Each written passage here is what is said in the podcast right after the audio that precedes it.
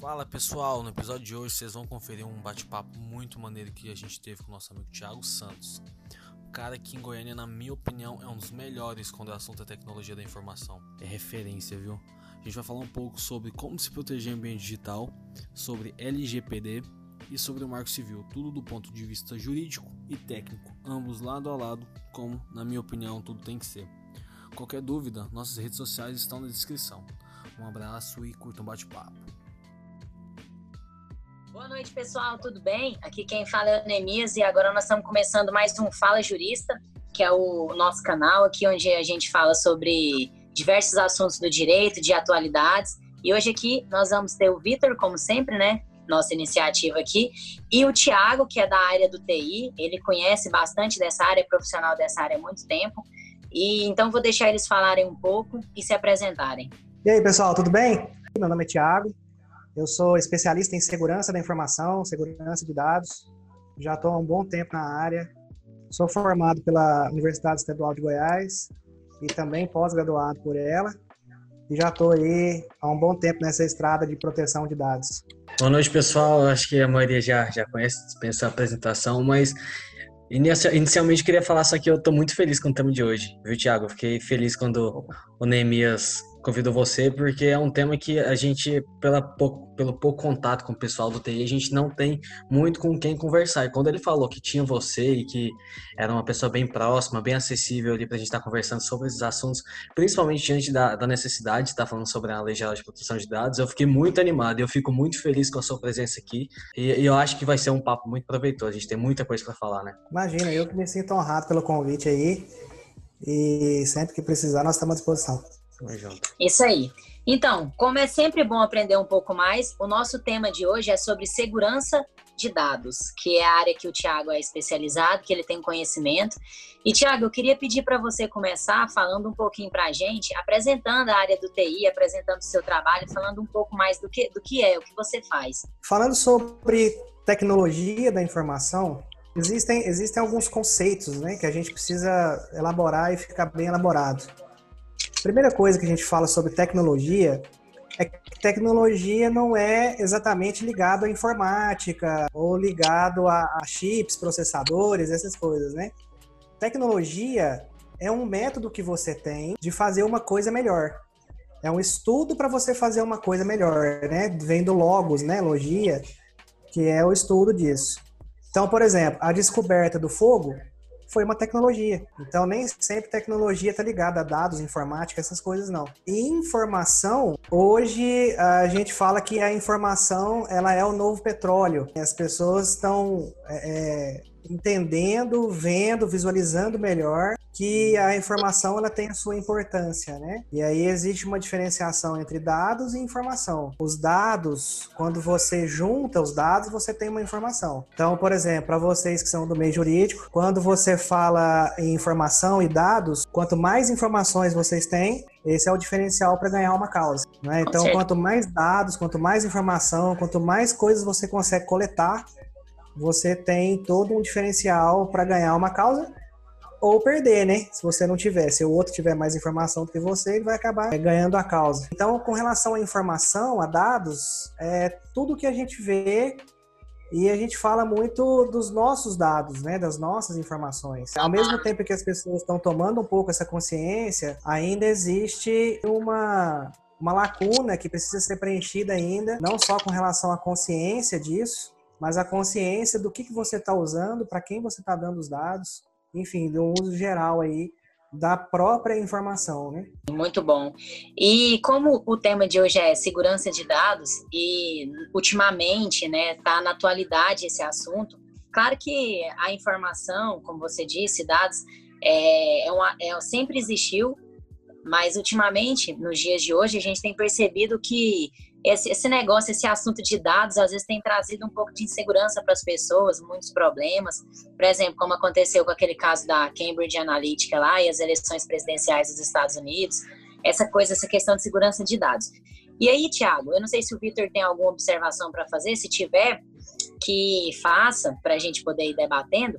Mas eu queria te perguntar é, o que, que são os dados e qual, qual é a importância desses dados?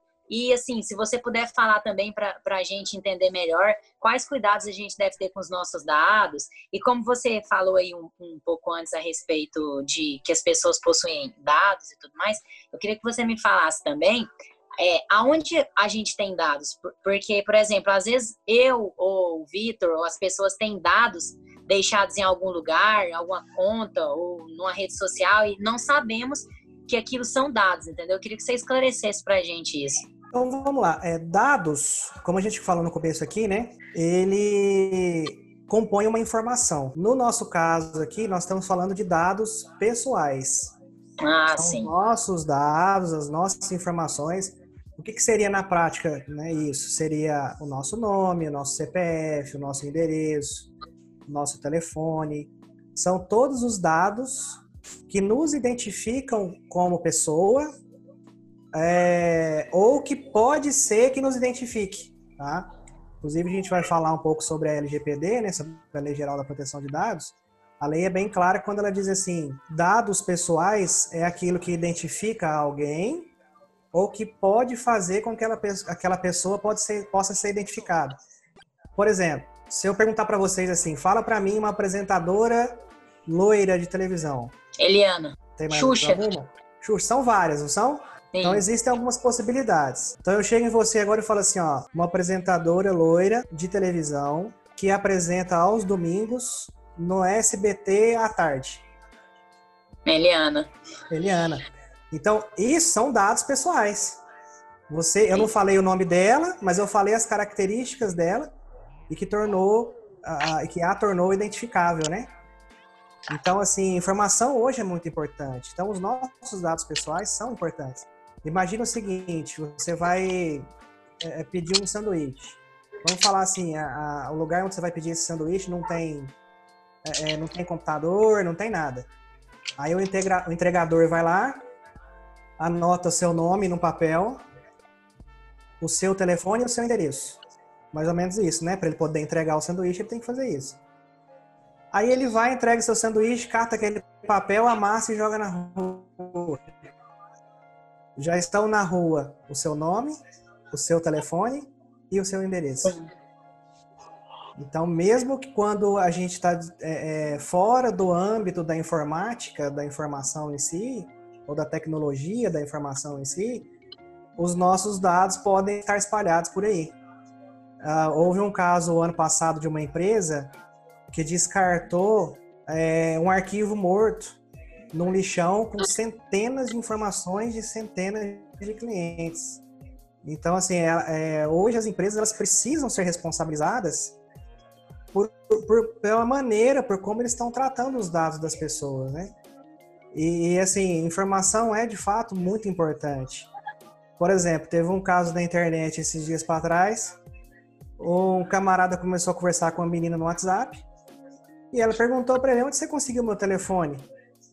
Aí ele falou: não, eu estava no ônibus que você estava e eu vi o número do seu telefone no seu currículo na pasta que você estava, pasta transparente, e eu vi seu telefone. Maluco. Aí eu te adicionei. Então, assim, imagina quanto isso é importante, o quanto, o quanto ela correu o risco na hora ali de ter o telefone dela numa pasta dentro do ônibus. Então, a, a, as pessoas precisam ainda tomar mais consciência com relação a isso, né? Então, nós tivemos hoje dados vazados aí por diversas empresas grandes, né? Você tem Google, você tem o próprio Zoom, que teve um vazamento de dados recente. A Honda agora está com a TI dela parada porque, Caraca. por causa de vazamento de, de ataque. Né? Então, assim, é, é, isso é muito perigoso.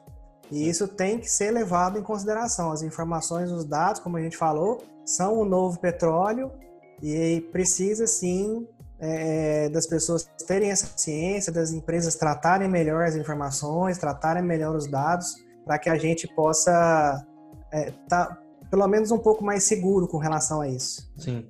Ótimo, Tiago. Você ainda falou de um caso isolado, que foi o caso dessa menina do ônibus. Agora você imagina casos maiores onde, por exemplo, é, há pouco tempo atrás eu estava vendo que o WhatsApp ele estava tendo os dados vazados por conta das pessoas que compartilham links que levam aos números, aqueles links onde você só coloca o seu número na, só modifica e coloca o seu número e o link ele redireciona para a sua conversa da, dentro do seu, do seu aparelho ali. E eu estava eu tava lendo um, um, um, artigo e falando que os dados estavam expostos, porque não estava havendo uma segurança. E quando a gente fala em, em vazamentos em massa, a gente fala de, de, de informações muito importantes situações, casos que nem o da Cambridge Analytica ali, são casos onde ficaram expostos e a gente pode ter conhecimento do perigo que é. Mas em quantos desses casos a gente não tem nem noção? Quantos vazamentos de dados a gente não, não quantos vazamentos de dados acontecem todos os dias a gente nem sabe. Pra você ter, você uma noção, eu que em casa faço muitas compras online e eu tomo todos os cuidados do mundo para evitar qualquer vazamento, qualquer roubo de senha. E meu cartão foi clonado durante três vezes só nessa quarentena, para você ter uma ideia.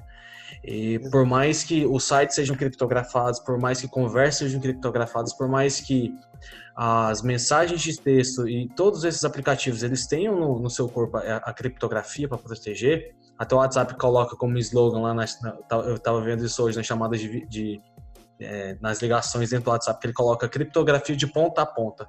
Por mais que tenha essa criptografia, a gente sabe que não é totalmente seguro e que caso haja vazamento, a gente precisa ter uma lei que resguarde o, direito, o nosso direito, porque, cara, você imagina, a gente. A, a, você imagina que, que, situações que nem essa da Cambridge Analytica possam estar ocorrendo novamente e a gente tá sem nenhuma segurança o tempo inteiro ali, estando sensível a situações que nem essa, né? Com certeza. E, Tiago, eu queria, assim, perguntar se você consegue mensurar no, no, cenário atual, nos dias de hoje, assim, vamos colocar, o quanto nós estamos desprotegidos em questão dos nossos dados. Porque, por exemplo, eu imagino que, que tenha dados nossos espalhados em diversos lugares, né? O quanto nós estamos protegidos? Porque se aconteceu esse fato da Cambridge Analytica, que eu, eu acho que foi um dos maiores escândalos envolvendo essa questão de mineração e tratamento de dados. Se aconteceu lá, também pode acontecer aqui. E qual que é a facilidade que uma pessoa com má intenção tem para poder conseguir isso? Bom, vamos lá. Antes da gente falar sobre isso exatamente, é, é importante a gente saber o seguinte, que dados eles precisam ser coletados. Tá? Ah, sim. Às vezes, pela falta de informação, você não consegue prestar um serviço de qualidade. Sim. Ou às vezes, pela falta de informação, você acaba correndo risco, sei lá, de, de, de não entregar o serviço. Oi? De não entregar o serviço, né? É, ou de não entregar o serviço. Eu vou contar um caso aqui que aconteceu em 2008. Eu não sei se vocês vão lembrar, vocês são um pouco mais novos aí. Mas aconteceu um caso bastante interessante que é do filho do dono da Gol. Não sei se vocês já ouviram falar nesse não, caso. Não. O camarada uh, foi mal atendido durante um voo da Gol. E ele chegou e falou assim: é um absurdo vocês me tratarem desse jeito. Se vocês estão tratando a mim desse jeito, imagina como vocês tratam as outras pessoas. Aí o pessoal no aeroporto, lá no, no, no, no saguão ali no guichê do voo da Gol, ficou preocupado, né? Mas você tá tratando a mim? Quem que será que é esse cara, né? Aí ele perguntaram para ele, falou assim, mas desculpa, quem é o senhor mesmo? Ele falou, sou filho do dono dessa companhia aérea. E vocês estão me tratando desse jeito. E aí a coisa mudou completamente, né? Aí só faltou o tapete vermelho, resolveram o problema dele. Quando ele chegou no voo de destino, já ligaram para lá, falaram, ó, oh, o filho do dono da Gol tá aí, e, e, trata o camarada bem, aí ele já desceu, já foi tratado super bem, e aí ele já se entrosou com, com celebridades, foi entrevistado pelo Amaury Júnior, inclusive, é, tirou diversas fotos, e, enfim, participou de várias festas com celebridades, até que descobriram dia que não era o filho. Picareta. Ah, eu acho que eu vi essa história. Eu acho que eu vi essa história. Oi? Parece aquele filme Prenda-me se for capaz com Leonardo DiCaprio. É quase isso, né? Inclusive, essa história virou filme. O Wagner Moura é o ator principal. Ah, Depois sim, é verdade. É o caso do filho do dono da Gol, enfim. Criou uma repercussão aí. Tudo porque ninguém teve a capacidade de conferir se a informação era correta. Então, você coletar a informação é importante para você evitar fraude. O cartório, por exemplo, é constantemente, uh, não vou dizer vítima de fraude, mas vítima de tentativa de fraude, né? Uh, eu, conheço donos de cartório que recebem, assim, três, quatro vezes no dia uma identidade falsa. Então, você tem que coletar as informações para que você é. também não vire vítima de uma, de uma falsificação, enfim, de um golpe, sei lá, de um estelionato, qualquer coisa assim, né? Eu acho que a tecnologia ela é, então, muito, ela é muito aliada nesse ponto, né? Porque antigamente, igual 2008, ficava muito mais difícil você cruzar esses dados para saber se realmente era filho do Don Dago. Hoje em dia, se uma pesquisa rápida, você conseguiria descobrir que, na verdade, ele estava só mentindo, né? É, né? Você ia pesquisar lá e ia ver que a foto não é, não é aquela, né? No Google. Uhum. É, ué, é. bota no Google pronto, né? Então, assim, a primeira é essa parte, né? É importante você coletar dados, você tem que ter informação para prestar um bom atendimento, para não ser vítima, como a gente já falou aqui. Agora, como é que nós nos protegemos com relação a isso? Primeira coisa, até antes de entrar propriamente nesse assunto, com a epidemia, com essa pandemia, né, do coronavírus, é, é, os ataques hackers assim aumentaram vertiginosamente. Foi uma escala enorme, os ataques aumentaram muito. Até porque é o seguinte, você imagina a seguinte situação, um termo que tem sido usado muito é o home office, né? Sim. Você traz para sua casa as coisas que você tinha no seu trabalho. Só que lá no seu trabalho existe uma segurança, existe uma TI, Realmente. Pelo menos na maioria vezes, né? Então você tem uma segurança no seu trabalho, você tem equipamentos que são profissionais, que podem trazer uma segurança maior, que você não tem na sua casa. Sim. Então como é que você vai pegar essa segurança do trabalho e trazer para dentro da sua casa? A, a, gente costuma dizer o seguinte, que a, a, o que revolucionou a tecnologia no mundo foi o Covid-19. então, Sim. Realmente. A gente estava falando ontem de um, de um, sistema, sobre o sistema da Google, que nem era para ter sido lançado agora, que é o Google Read Along, não sei se você teve conhecimento, mas que é um sistema onde as crianças, eles, as crianças leem, o sistema corrige ali naquele mesmo momento a pronúncia da criança, se ela está falando errado ou não.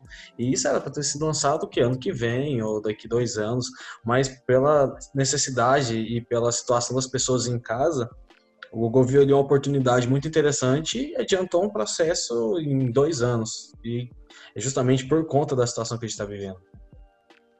É, com certeza. Se você tem é, empresas que, infelizmente, uh, não vão conseguir prosseguir por causa da pandemia, você tem, na contramão disso, empresas que souberam tirar proveito e resolveram realmente é, é estão ganhando dinheiro com isso.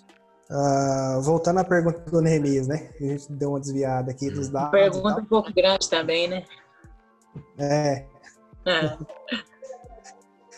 então, essa segurança, como é que você traz ela? Lógico que existem meios para você levar essa segurança até na casa do, do, do seu funcionário, do seu colaborador.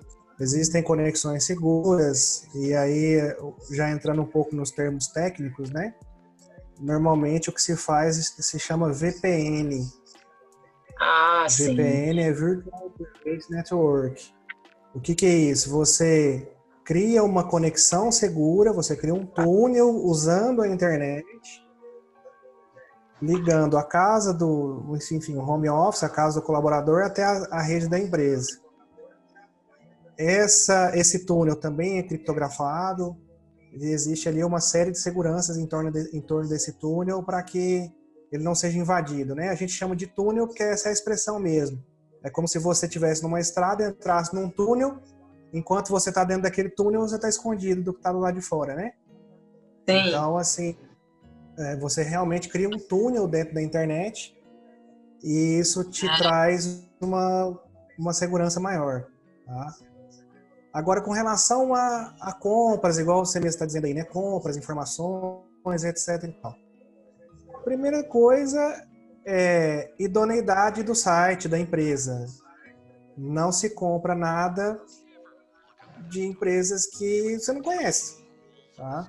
Às vezes até muito conhecidas. Teve uma empresa, uma época, que foi muito anunciada no SBT, uh, ah, que, que prometia assim, produtos a preços muito baixos.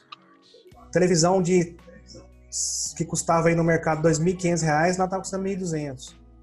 E fez propaganda na TV, o próprio SBT fez propaganda em programa de televisão, virou assim uma febre essa empresa e ela nunca entregou nada para ninguém. Então, assim, desconfie, né? É, exatamente, essa é a ideia, desconfie. Então, assim, eu, eu até falo que para nós que somos da área de segurança, existe até uma certa paranoia em algumas coisas. Ah. Então, por exemplo, se eu conectar numa rede num, num restaurante, eu não faço transação bancária por ela. Sim, sim. E é algo que eu acho muito interessante de, de, você dar até muita ênfase, Thiago, porque o desconhecimento das pessoas em relação a isso é muito grande. Se você for conversar com as pessoas hoje em dia, elas não entendem o porquê de você utilizar uma rede pública é tão perigoso, quais são os riscos que você está correndo ali. Tem até uma matéria no Fantástico um dia que mostrou que um, um, um cara ali, ele atuando como hacker, obviamente era só para fins é, científicos, estava demonstrando para entrevista, mas que ele começou, ele interceptou, interceptou todas, todas aquelas conexões das pessoas que estavam conectando na rede e mostrou no celular dele ali ao vivo o e-mail, o login e a senha de todas elas que se conectavam. E isso era o quê? Com logins de, provavelmente de redes sociais. Agora você imagina com transações bancárias, você ter ali é, simultaneamente os dados das pessoas, login, senha. Eu acho muito importante você dar muita ênfase nisso, porque o, o desconhecimento das pessoas é muito grande. Inclusive, tem até um primo meu que começou a estudar sobre tecnologia da informação também, que há pouco tempo atrás a gente foi conversar sobre, ele não sabia. A gente foi conversar e para ele não, era seguro você se conectar à rede pública. Então ele estava tranquilo. Falei assim, cara, pelo amor de Deus, não, não tem como, né? Não dá, né? As pessoas já chegam no shopping procurando a senha do Wi-Fi já. Exatamente. Precisa usar o Wi-Fi. E aí, se tiver alguma pessoa com um notebook, por exemplo, inclusive foi o Thiago que me explicou uma vez. A gente estava no restaurante e aí eu fui conectar meu Wi-Fi no Wi-Fi do restaurante livre. Aí ele falou, cara, não faz isso não, porque se tem alguém aqui com um notebook que tá pegando o sinal e roteando para você, ele vai pegar todos os seus. Aí eu falei, opa, então é melhor evitar. Sim. É bom ter um certo cuidado, né? Esse aí é um tipo de ataque cibernético chamado homem do mil. O Lenis deve lembrar de eu falar isso para ele. É, a gente usa os termos em inglês normalmente, né? Que é man in the middle. Sim. Mas o, o ataque de homem do meio é o seguinte. Imagina eu tô com um notebook num, num restaurante, em algum lugar, e aí eu subo uma rede sem fio do meu notebook. Eu subo uma rede sem fio com o nome do restaurante. Aí você. E sem senha, tá? Então eu subo uma rede sem fio com o nome do restaurante que a gente está ali e sem senha. Quantas pessoas vão conectar nessa rede? Muitas. Não existe nem a burocracia de ter a senha.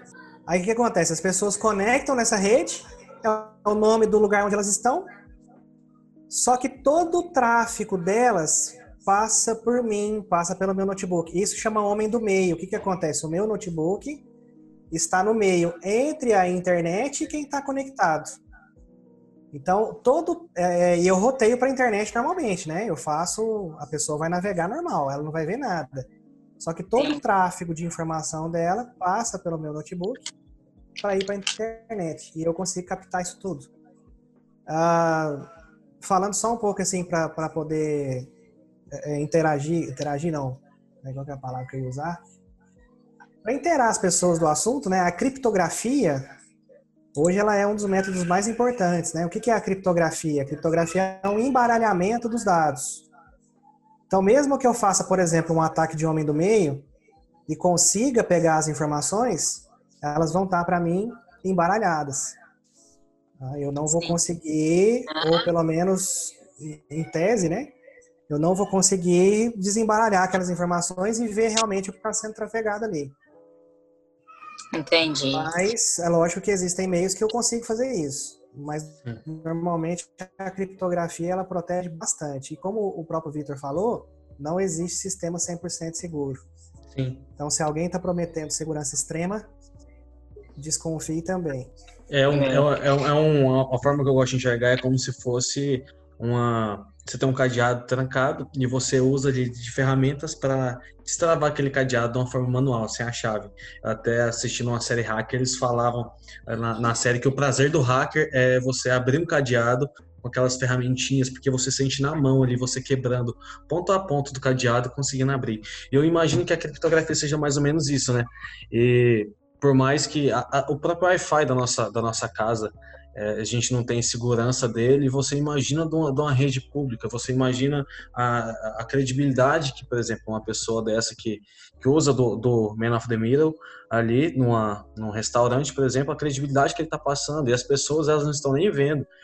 E eu tenho certeza que muitos amigos meus que reclamam para mim que têm seus dados vazados, eles, na verdade, eles não sofrem um ataque que veio de um vazamento de dados do banco da empresa foi justa foi, foi por meio de eu não sei nem se isso pode ser considerado como engenharia social mas foi por meio deles mesmos ter entregado os dados para, para essa esse interceptador ali que os dados deles foram vazados eles entregaram os dados não foi a pessoa que, que teve o trabalho de de construir todo um sistema de segurança para, para capturar esses dados, né? Então, aí você está falando aí do cadeado, né? Foi interessante essa analogia que você fez aí. Uh, antigamente se falava muito isso, hoje eu nem sei como é que tá muito esse assunto, mas é assim, o hacker, camarada ou até mal intencionado mesmo, que a gente chama de cracker, né? Que existe o hacker e o cracker, né? O hacker é o cara que entende e o cracker que usa para mal ali. Só que ele é, só que ele não é do lado negro da força que a gente costuma isso. usar. Esse é até o cracker, que é um cara mais mais maldoso e tal. Então ele fica navegando na internet. Se ele chega numa rede que está muito protegida, ele se sente tentado a atacar. Tipo assim, espera um pouquinho. Esse negócio aqui está extremamente protegido. Deve ter alguma coisa boa aqui atrás, né? Então ele realmente tenta é, quebrar isso, enfim. Tenta, ele se sente tentado nisso, né? Então é igual um ladrão aí passando na porta de uma casa. Às vezes a casa está com o portão aberto e ele não entra e a outra que está com N cadeados lá e ele tenta invadir, né? Tentado, exatamente. E, e, aí, pegando esse gancho do cadeado, enfim, dessas coisas, é importante a gente lembrar também o seguinte, que segurança, ela está diretamente ligada à burocracia. Quanto mais segurança você tem, mais burocrático fica o seu acesso. Imagina o seguinte, é, você vai deixar a porta da sua casa aberta. Você não tem burocracia nenhuma para entrar. Só que ninguém também tem, né? Então é. você fica extremamente vulnerável. Ótimo. Aí perfeito. você fala assim, não, eu vou pôr uma chave. Aí você tem a burocracia de catar a chave do seu bolso, abrir, esquecer a chave, é assim? Ou esqueci a chave no carro, volta no carro, pega a chave, esqueci em outro lugar, não sei o que, perdi. Enfim, uh, você tem a chave. Aí você tem a chave e uma tetra. Aí são duas chaves que você tem que ter. Então é a chave, a tetra e, e uma senha. Então, quanto mais seguro você torna um acesso, mais burocrático ele fica. E aí entra na relação custo-benefício. Às vezes, se você não tomar cuidado, você, o recurso de segurança é mais caro do que o que está sendo protegido. É verdade. Então, assim, é importante você ter esse equilíbrio entre a segurança, o custo-benefício e a burocracia. Porque às vezes a segurança fica muito cara. Então é importante que manter sempre esse equilíbrio da segurança, né? E aí, mais uma vez aqui, Nemias, voltando ao assunto do que a gente tem que fazer para se proteger, é realmente expor o mínimo dos seus dados. Tá? Hoje, com a lei, nós vamos falar sobre ela, mas a lei hoje ela te permite o seguinte: você vai fazer uma compra numa farmácia, por exemplo. A primeira coisa que o farmacêutico ou o atendente te pergunta é o quê? CPF. Qual é o seu CPF? Qual é o CPF? Aí hoje você pode, você tem todo o direito de perguntar assim, para que, que você quer? Então, Com certeza. Às vezes a gente é. se sente acuado e até passa. Eu mesmo fui na farmácia esses dias, o cara perguntou meu CPF e eu falei bem assim, ah, seria meio grosseiro eu falar não, né? Mas poderia ter falado, deveria ter falado, né? Exatamente. Então, assim, é, vai da, da sua. Muitas vezes, a, a, esse negócio que a gente está falando, a, a exposição dos dados é culpa nossa mesmo. É a gente que expõe os dados. A pessoa pediu, ela não pôs uma arma na sua cabeça e mandou você dar o seu CPF para E eu acho também que essa questão de conscientização e informação poderia ser até alvo de política pública, né? Ah, essa questão. Eu até de... acredito que vai passar a ser. É, eu até acredito que a tendência, agora com a efetivação da Lei Geral da Proteção de Dados, eu acredito que vai acabar, vai, esse caminho vai acabar acontecendo mais cedo ou mais tarde. Não só com a, com a, com a efetivação da, da lei geral, mas também com situações igual do vazamento de dados igual do, do presidente, né? Que na verdade não foi o vazamento que os dados já estavam expostos, mas alguém só teve o trabalho de vir ali e tornar público. Eu acho que situações que nem essas que envolvem pessoas importantes, elas meio que fazem as coisas andar, andarem. Eu vi até muita discussão falando a respeito disso, sobre, não, agora sim, o executivo ele vai fazer, vai, vai dar mais importância para uma lei que, que resguarda o dado da, das pessoas, né? Eu acho muito importante também é, a gente falar muito, eu acho muito importante também a conscientização das pessoas a respeito da, de como funciona a engenharia social, porque a gente, na nossa, nossa cabeça ali, a gente tem a ideia de que não, que o hacker ele vai ser um negócio que ele vai entrar no meu computador, ele vai fazer todo uma, um, um processo ali que eu não vou enxergar e ele vai roubar meus dados, mas na verdade muitas vezes é mais físico do que virtual. É uma ligação ali que ele pede o seu o, o, seu final do seu CPF é uma ligação que ele pede o seu nome e ele consegue gravar a sua voz e usar isso no outro aplicativo e a gente acaba entregando os dados. Eu gosto muito de, de ressaltar isso porque o WhatsApp ele está sendo muito está sendo muito a gente fala clonado, mas é mais invadido e roubado é, justamente por conta dessas engenharias sociais que as pessoas elas não têm ciência, elas acham que, que, uma, que essas empresas, por exemplo, empresas que no Mercado Livre, eu vejo muito isso acontecer. Você posta um produto no Mercado Livre, alguém te liga, se passando pelo Mercado Livre, falando, não, para sua, para sua é, para o seu anúncio se tornar público, você vai precisar me informar o código que acabou de ser enviado para o seu celular. Pessoal, interrompendo aqui o podcast rapidinho, só para informar que, inclusive, temos um e-book gratuito falando sobre como se proteger no WhatsApp. Você vai encontrar ele lá no meu perfil do Instagram, arroba Victor Augusto. Entra lá, vai ter um linkzinho, clica, ele vai te redirecionar. E é todo o explicativo para você fazer um download desse e-book gratuito sobre como se proteger no WhatsApp. Abraço. Aí você envia, logo em seguida você perde seu WhatsApp. Então as pessoas elas precisam estar informadas e eu acho que por meio de medidas públicas, isso seria muito mais efetivo e a, a importância que isso teria seria muito maior do que a, que a gente tem hoje, né?